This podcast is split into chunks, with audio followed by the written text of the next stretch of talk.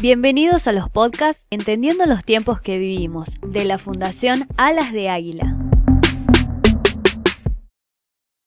En esta ocasión, el facilismo que mata.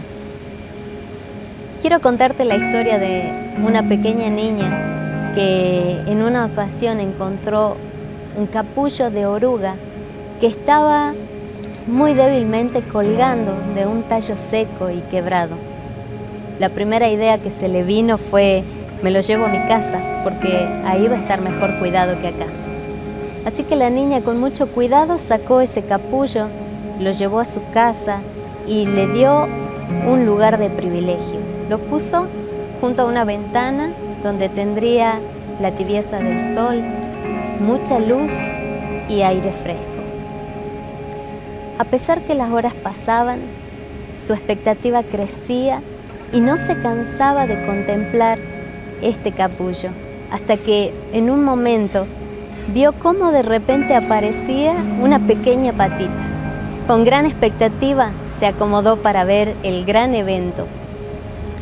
Pero grande fue su impaciencia, que la llevó en ese momento a tomar unas pinzas finas y largas, con las que suavemente comenzó a ayudarle a esta pequeña amiguita nueva que esperaba con tantas ansias. Así, de pronto y ante sus ojos, apareció una hermosa y delicada mariposa.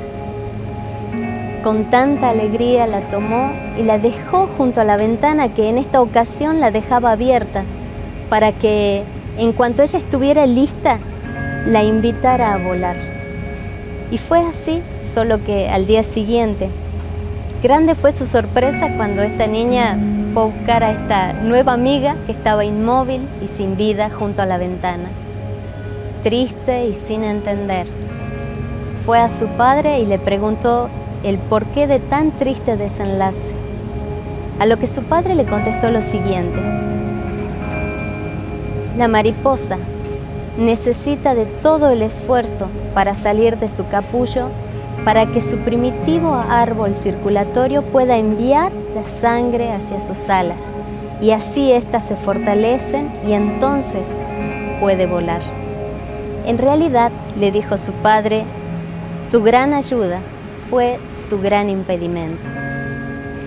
Muchas veces nosotros los adultos somos los mismos que abortamos el diseño sobre la vida de nuestros hijos o de las generaciones que nos siguen.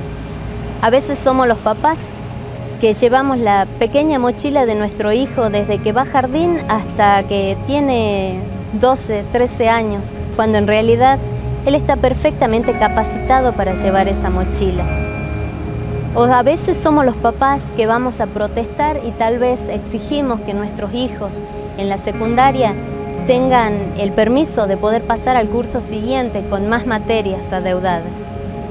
A veces somos los papás los que le damos todo lo que piden, pero no exigimos nada.